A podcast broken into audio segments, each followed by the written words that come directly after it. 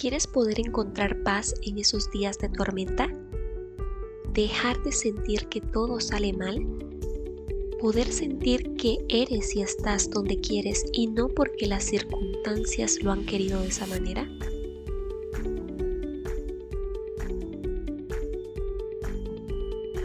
Bienvenidos, bienvenidas. Soy Alenka Tetz, creadora de contenido, emprendedora, bailarina, pero sobre todo una persona optimista que tiene como único objetivo ayudarte a crear esa vida que tanto anhelas, a través de contenido que aporte e inspire. Así que, ¿vamos a construir esa vida que tanto deseas? Porque te lo mereces.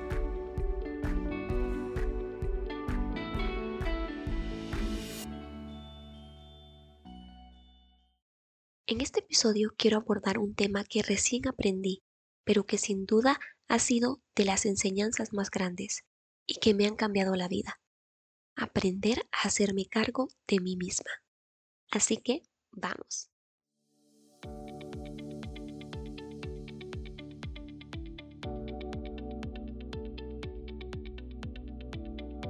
Por muchos años he escuchado frases como, la situación no lo permite, hay demasiados obstáculos.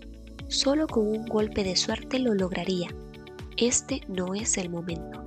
Y así muchas frases más, que lo único que hacen es facilitarnos la vida al responsabilizar a cualquier factor externo por impedirnos lograr lo que queremos.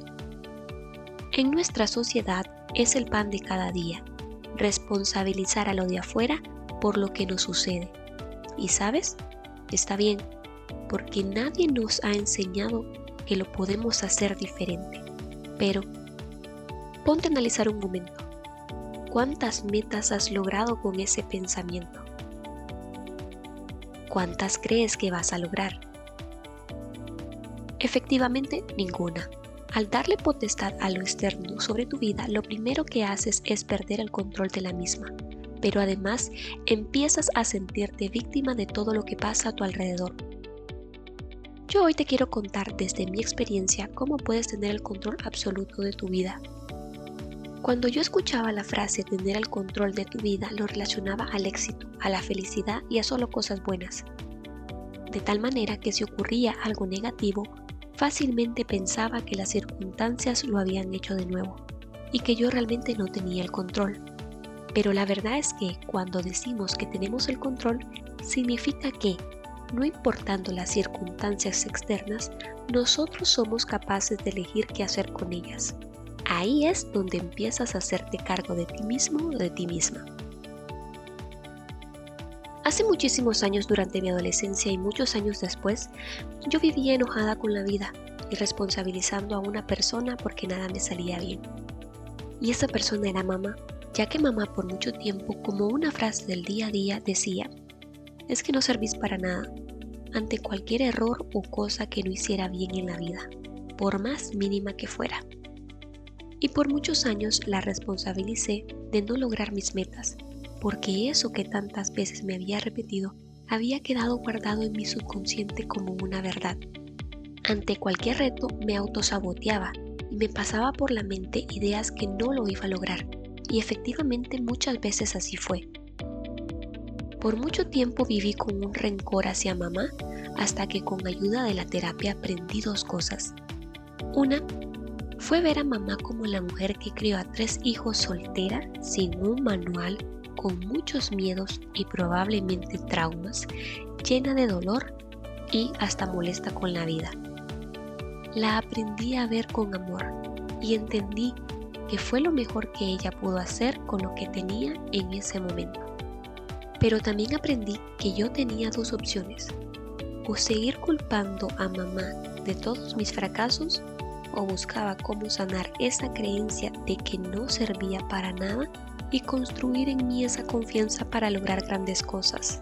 Efectivamente opté por sanar esa creencia y hacerme cargo de mí, porque yo soy la protagonista de mi vida soy la actriz principal y como la principal no podía vivir más años culpando a una mujer que con todo esfuerzo me dio lo mejor que pudo. Desde ahí empecé a trabajar en mí la confianza para lograr grandes cosas y fui viendo muchos cambios. Fui tomando más riesgos a nivel profesional. Me empecé a plantear más metas y crear acciones para lograrlas. Y empecé a ver en cualquier circunstancia cuál era esa opción que yo tenía para poder tomar el control. Ahora ustedes pensarán, qué fácil se oye, puro cuento de hadas. Y la verdad es que no. Aún habiendo aprendido esta lección, la vida me puso a prueba a ver si realmente la había aprendido. Pero esta vez en algo que para mí es bien importante, mi relación de pareja. Tras una ruptura, lo primero que te pasa en esas circunstancias es que tu autoestima se ve golpeada, sobre todo porque no sabes cómo hacer para empezar un nuevo ritmo de vida. Empiezas a lamentarte, a quejarte de todo lo malo que te pasa y esperas que alguien llegue a salvarte, o aún peor, se te va la vida esperando a que esa persona vuelva. Y así pasan los meses, donde tú posiblemente eres un espectro andante por la vida, víctima de las circunstancias, un alma sin identidad. Y esa fui yo por unas semanas, hasta que recordé que yo podía hacer las cosas diferente.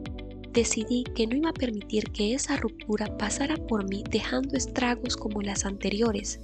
Al contrario, con todo el amor que me tengo, decidí convertirme en luz y ser feliz, aun cuando las circunstancias pudieran decir lo contrario.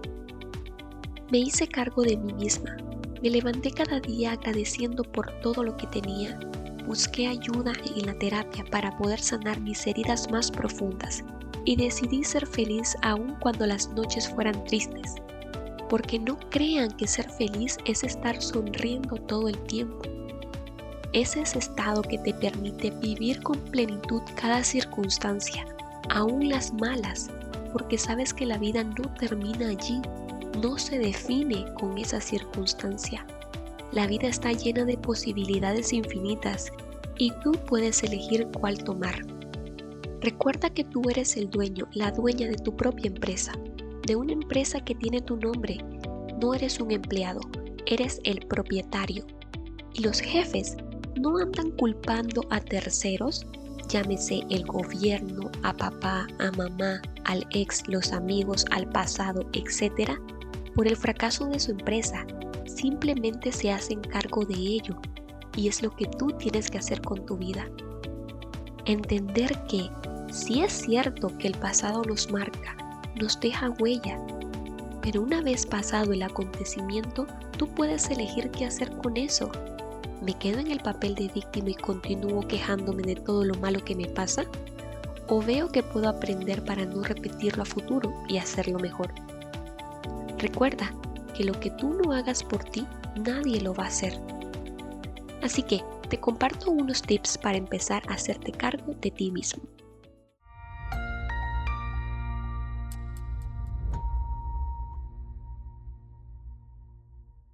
Cuestiona tu vida ¿Estoy donde estoy porque quiero? ¿Soy lo que soy porque yo lo decidí? ¿O porque la vida o las circunstancias lo decidieron por mí?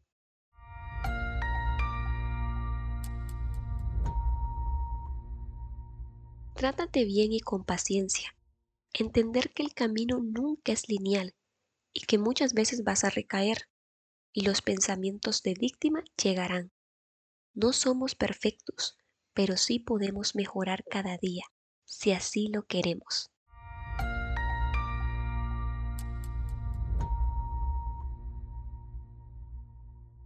Quítale al mundo externo el poder que tiene sobre ti. Recuerda, nadie te hiere, nadie te lastima, nadie te abandona, nadie te miente, solo si tú le das ese poder. Al contrario, Piensa, las personas hieren, las personas lastiman, abandonan, mienten, por acciones propias, no por hacerme daño a mí. Quítales ese poder.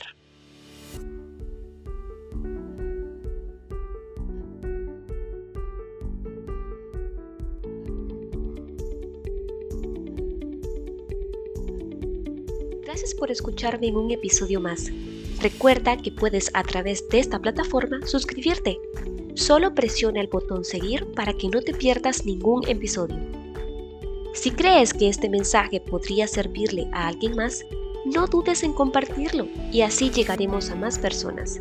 Nos vemos la próxima semana.